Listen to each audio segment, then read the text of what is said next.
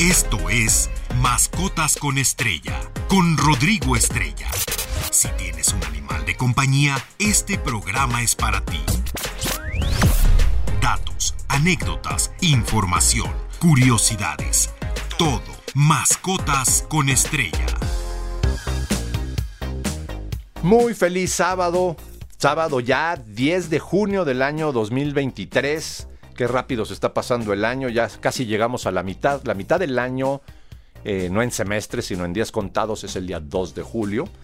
Eh, pero pues ya nos estamos acercando. El día de hoy les traigo un programa pues muy particular, ¿no? Porque voy a hablar sobre los mitos sobre las manadas de perros. Creo que hemos equivocado mucho este tema.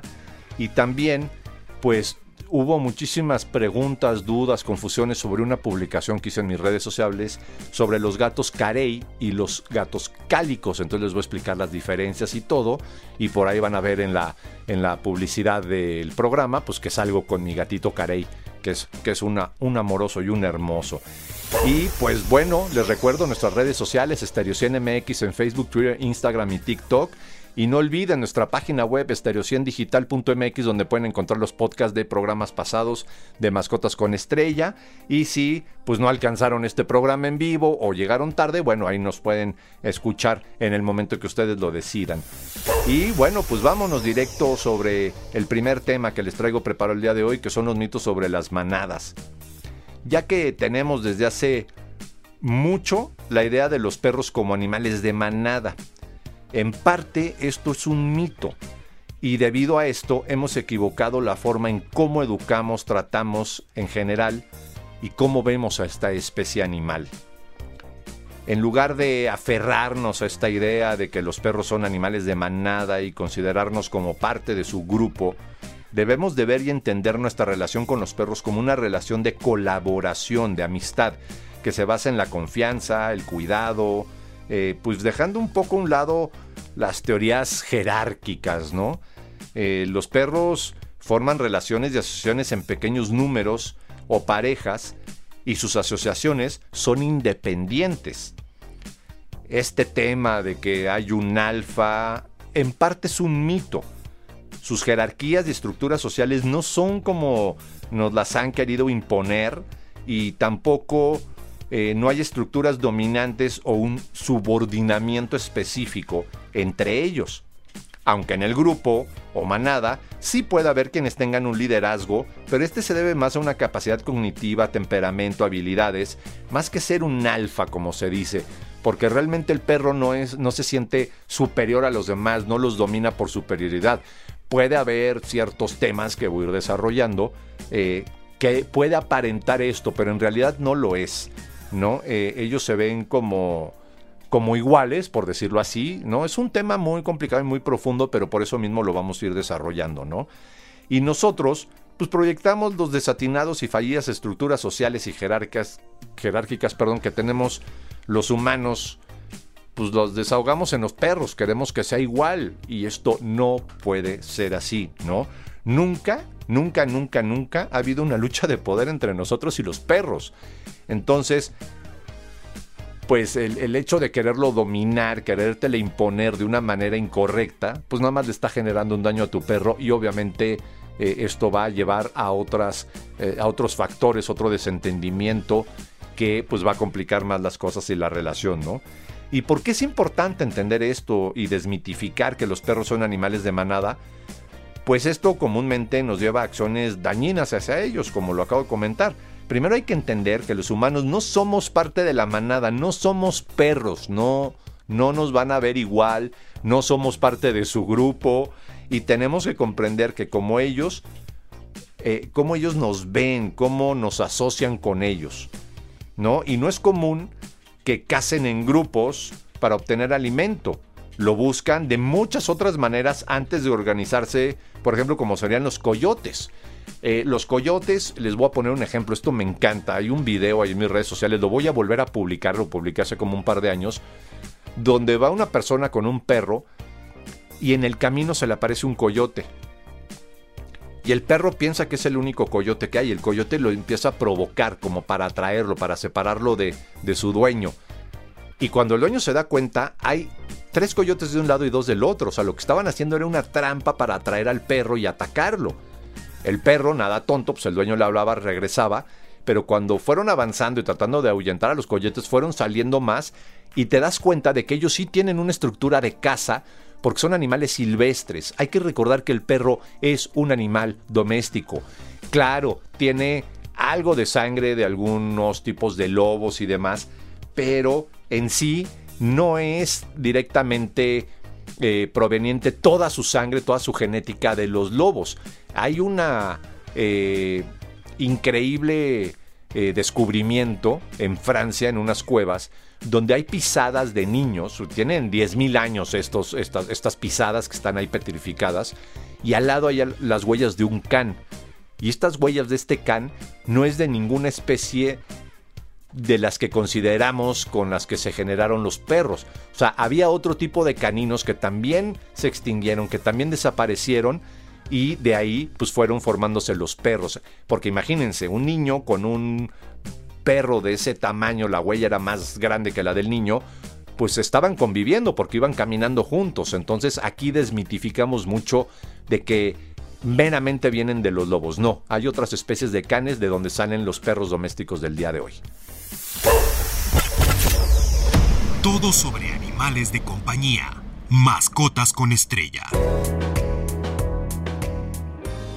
Y bueno, pues eh, después de este descubrimiento, obviamente, pues el conocimiento, las teorías, todo, pues muchos se vienen para abajo. Y desde hace mucho tiempo, los etólogos hemos estudiado no nada más el comportamiento del animal, eh, hablando específicamente del perro, digo, de todos, pero del perro. Eh, y pues hay unas diferencias enormes, como les reitero, al ser un animal ya doméstico, ¿no? Los perros son principalmente carroñeros y la búsqueda y obtención de su alimento la pueden hacer por separado, no necesitan tener un grupo para comer, para cazar. Un coyote puede estar solitario, pero siempre va a estar cazando, no eh, eh, en grupos y demás, ¿no? Los lobos tienen una organización social totalmente distinta que es la que queremos como imponerle a los perros y no, son especies totalmente diferentes y hay que entender que también ya si vemos sus cromosomas o ADN ya no son lo mismo, entonces no podemos tratarlos igual, no podemos hablar de este tipo de dominancia, de esta cuestión del alfa y aún así también esto está mal porque por ejemplo los lobos eh, suelen eh, estar en, su manada, pero por ejemplo el hijo primogénito, se ayuda a la mamá a cuidar a las crías, no se está peleando como el, con el papá, como muchos dicen, ni le está quitando tampoco su lugar en la manada cuando el papá envejece, al contrario, llega un momento en que él se separa del grupo para buscar su propia familia. Y esto, pues es algo que yo no entiendo por qué mucha gente se empeña en decir que, que, que, que hay este tipo de dominio en los perros, ¿no? Si ni siquiera en otras especies caninas existe, ¿no? Y pues por el mismo eh, tratar de ejercer un dominio y castigar a nuestros perros que pues aversivamente es totalmente errado. Ver ciertas acciones y comportamientos de nuestros perros como retos o desobediencia e implementar castigos y tratarnos de imponer como el que manda está totalmente mal. Aquí lo que debemos de aplicar son correcciones positivas entendiendo el por qué está reaccionando así nuestro perro y hay que respetar su naturaleza. Por ejemplo, forzarlos a realizar paseos en grupo, sobre todo grandes grupos, estos pues, son antinaturales para el perro y sumamente estresantes, rompen con toda su naturalidad, ¿no? Eh, una cosa es educarlo, entrenarlo, que vaya junto a nosotros y nos acompañe por hábito, a obligarlos a obedecer sin que puedan manifestar ningún comportamiento natural, forzándolos impositivamente a actuar como un miembro de la manada o de seguidor, que simplemente pues esto no existe.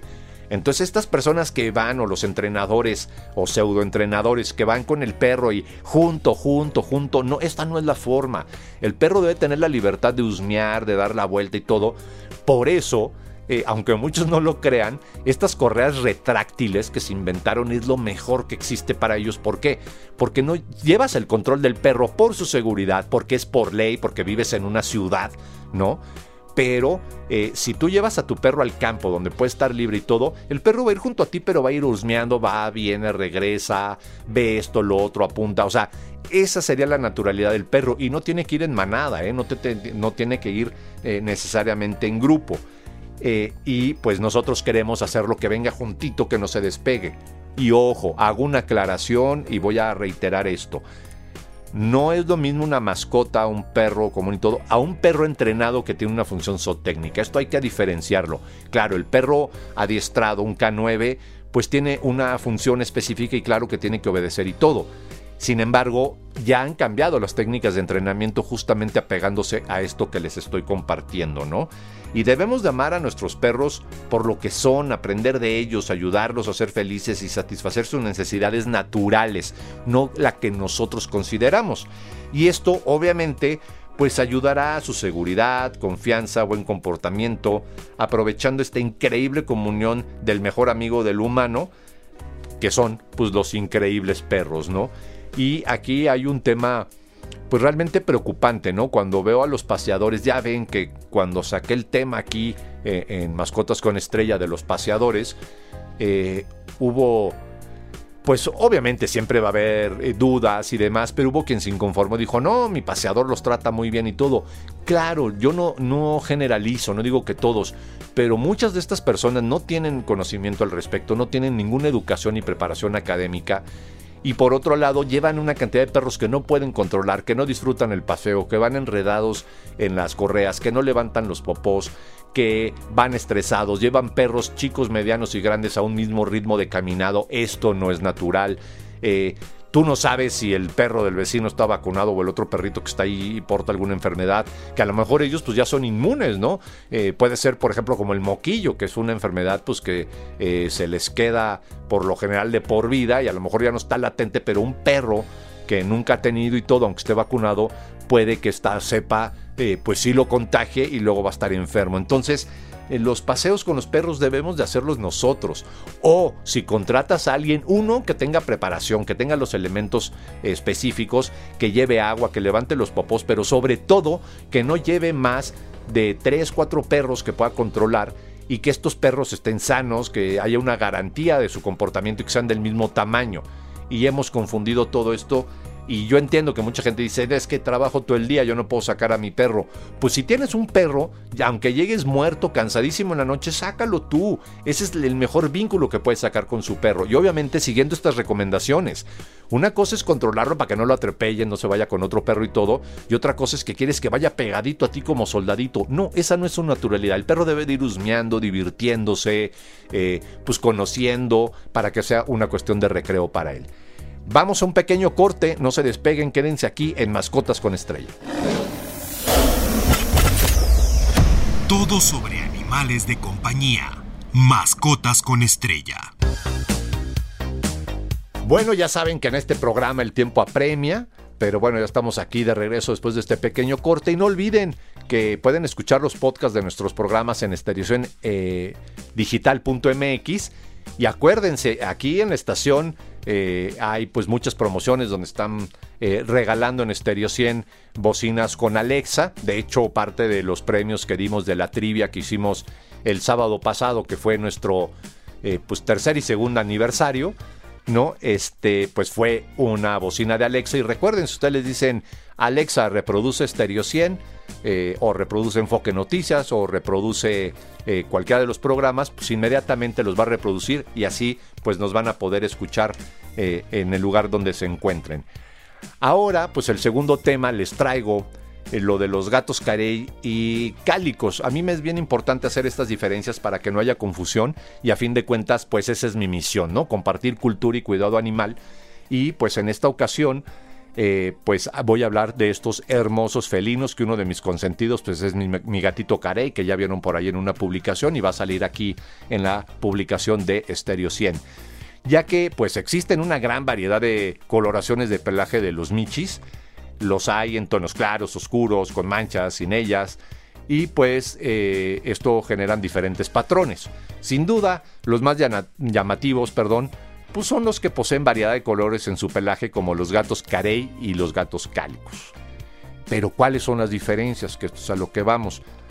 Estos meninos no son de una raza específica, la gran mayoría pues son mestizos, pero tienen un pelaje hermoso y de varios colores. Primeramente hay que saber que la coloración del pelaje de los gatos está regulada por sus genes, es decir, por el ADN de sus células, lo que controlan la presencia de los pigmentos y, su distribución en el cuerpo, ¿no? Hay dos pigmentos que se determinan eh, pues los colores de los mininos, de, de los michis, ¿no? Que es el negro, que pues en términos sería la eumelanina, y el naranja, la feonomelanina, eh, presentes pues en genes distintos. Pero existen otros genes que interactúan con ellos para producir diferentes tonalidades y patrones de manchas y rayas. Por ejemplo, el de la dilución que hace que más claros los colores y que genera muchos blancos, entre otros, ¿no? Y pues ahora sí vamos directo a la, a la definición. Gatos carey. ¿Qué son los gatos carey? La palabra carey es una mezcla de naranja y negro. Cuando se refiere a naranja se hace alusión a diferentes tonalidades que van desde el color crema hasta el naranja oscuro o rojizo, ¿no? Por decirlo así, pasando por el amarillo. Por su parte, el negro incluye el gris, el azul, el marrón, y por supuesto pues el color negro, ¿no? ¿Y por qué son llamados carey, torti o tortuga? Bueno, por los tonos de su pelaje que son similares a los de los caparazones de las tortugas.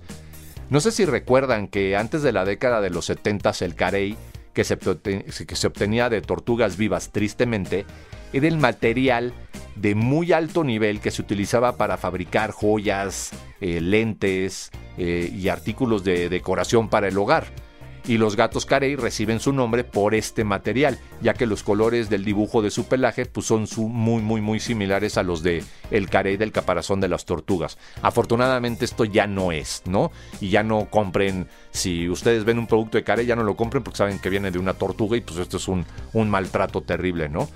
El pelaje de estos michis, que la mayoría son hembras, Puede ser corto o largo, con tonalidades oscuras o más claras. Por lo general tienen una personalidad fuerte y muestran su cariño, en especial, con sus dueños, ya que se trata de animales muy sociables y apegados con sus amos. También, a lo largo de la historia, han sido un ícono de la buena suerte. Y sí, pues hay muchos mitos, pero realmente esto pues lo comparto, lo digo por el tema de que hay muchas supersticiones y si vamos a adoptar alguna superstición, pues que sea esta, de que dan buena suerte, de que son grandes compañeros y eliminemos las costumbres o creencias eh, pues negativas como el que los gatos negros dan mala suerte, pues esto es ridículo, ¿no? Ya se los he platicado. Esto es debido a que en la época medieval y en otras épocas eh, pues se creía que las brujas se convertían en estos gatos para andar entre la gente y demás, entonces los empezaron a matar, vaya, son, son puros mitos, realmente, como se los acaba de comentar, tiene que ver con una cuestión genética y la pigmentación de su pelo es una cuestión pues natural, ¿no? Eh, eh, y entonces debemos de dejar estas creencias al lado. Lo que sí podemos afirmar, y no es un mito, es el carácter que tienen este tipo de, de mininos, este tipo de michis. A mí la verdad me gusta la palabra michi, se me hace como muy chistosa y pues la he estado adoptando ahora últimamente más. Y los, los gatitos carey son sumamente coquetos, pero con sus dueños. Por ejemplo, Carey hace ratito que estaba aquí en la estación y todo, y nos estamos tomando fotos, súper amistoso con todos, cero, miedoso, pero tampoco es el gatito confianzudo que va a oler a todos, que quiere jugar con todos, no, es algo reservado, pero eso sí, pegado a mí, subido en mí y en ningún momento intentó arañarme, sacar sus uñas o se puso nervioso. Y eso pues que es la primera vez que baja a la ciudad. Él vive conmigo allá en el campo. Él nació de una gatita que rescaté y pues me lo quedé porque obviamente ahorita les voy a explicar por qué la mayoría son hembras y pues mi carey es macho. Entonces es un, una cuestión un poco más extraña, pero eh, pues tienen un temperamento totalmente increíble. Y bueno, ahorita les voy a platicar de cuáles son los gatos eh, pues realmente cálicos y cuál es la diferencia entre carey y cálico. Todo sobre animales de compañía. Mascotas con estrella. Bueno, pues los gatos cálicos son llamados también tricolor o carey blanco. Esto es gracias a que su coloración incluye no solo el anaranjado y el negro, sino que se incorpora el blanco. Estos colores pues pueden presentarse en parches grandes o pequeños. Algunos tienen mucho blanco, ¿eh? pero otros lo poseen en mucho menor proporción. En ciertas culturas estos gatos son el símbolo de armonía, debido a que la mezcla de colores que presentan pues eh, se supone que genera esta tranquilidad, ¿no? Así que tenerlos en casa es significado de tolerancia entre los miembros de un grupo familiar. Estos gatos nos apaciguan, son mucho, muy tolerantes y son eh, pacificadores, por decirlo así. Eh, yo que he tenido la oportunidad de tener ambos, carey y cálicos, los gatos cálicos son como mediadores entre los gatos. Ahí en la gatera teníamos varios y tenía un gatito cálico que afortunadamente ya se adoptó y era el que, como que mandaba su esquina a cada uno cuando se querían pelear o cuando querían el mismo juguete, empezaban a discutir los gatitos llegaba el gatito cálico y los detenía todos. Era como tranquilos, aquí no pasa nada, somos familia, ¿no? Y es muy, muy chistoso porque sí, sí, eh, su pelaje, el, el, largo que lo tengan y todo, pues interfiere mucho en la personalidad de nuestros felinos. ¿Y cómo distinguimos un gato carey a uno cálico?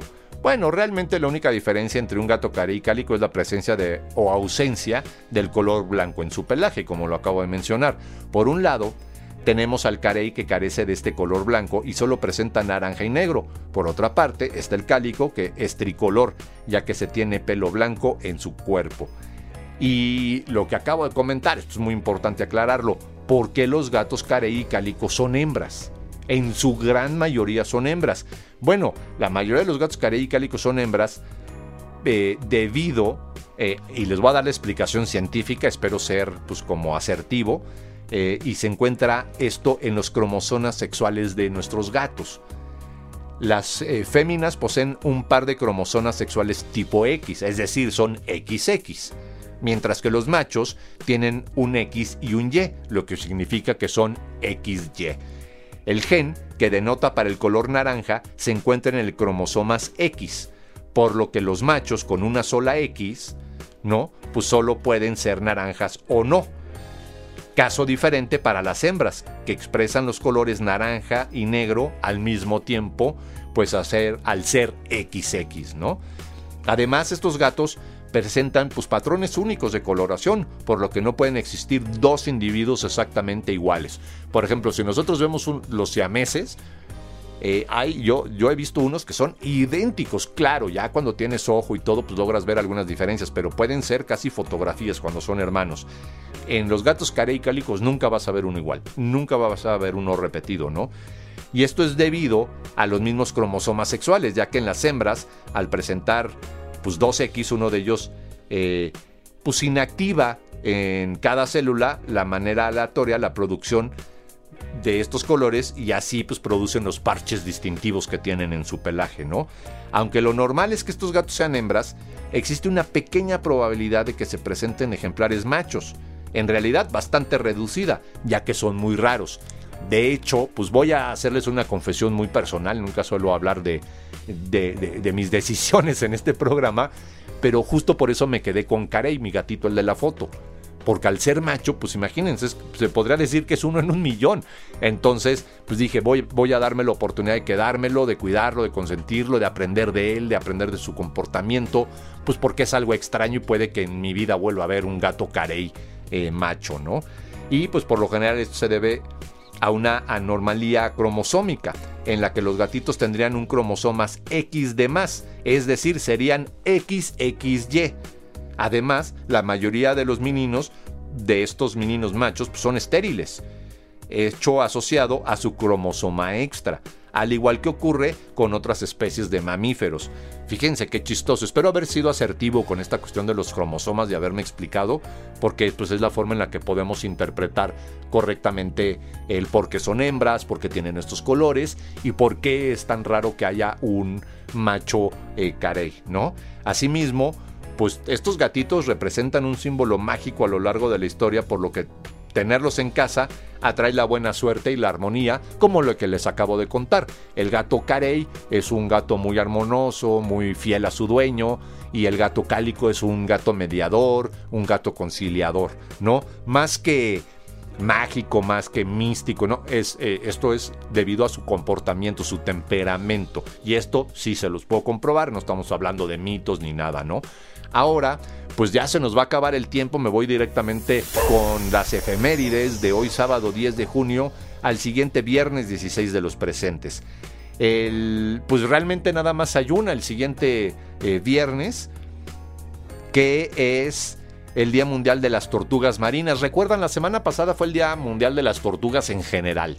Pero este efeméride del 16 de junio, eh, pues está hecha para uno de los animales más amenazados del planeta y a su vez uno de los más longevos. Imagínense nada más esto, llevan en la Tierra desde la era de los dinosaurios, unos 200 millones de años atrás, y nosotros como humanos depredándolos, cazándolos por su carne, quitándoles sus huevos, suponiendo esta tontería que siempre voy a estar en contra esto de que son afrodisíacos y todo. Ya vieron que hace dos fines pues hice incluso una aclaración al respecto. Eh, y pues hay que cuidarlos y qué mejor experiencia llevar a tu hijo a que vea cómo nacen estas tortugas y salen al mar para poder tener una vida digna y reproducirse. Yo me voy corriendo sin antes la frase de la semana. Me habían dicho que el procedimiento de entrenamiento con los gatos es difícil y no, no es así. El mío me entrenó en dos días. Esto lo dijo Vildana. Que tengan un excelente sábado, feliz fin de semana y quédense aquí en Estereo 100.1, la estación del Delfín. Esto fue Mascotas con Estrella. No te pierdas la siguiente emisión, porque siempre hay algo interesante sobre nuestros animales de compañía. Mascotas con Estrella en Stereo 100.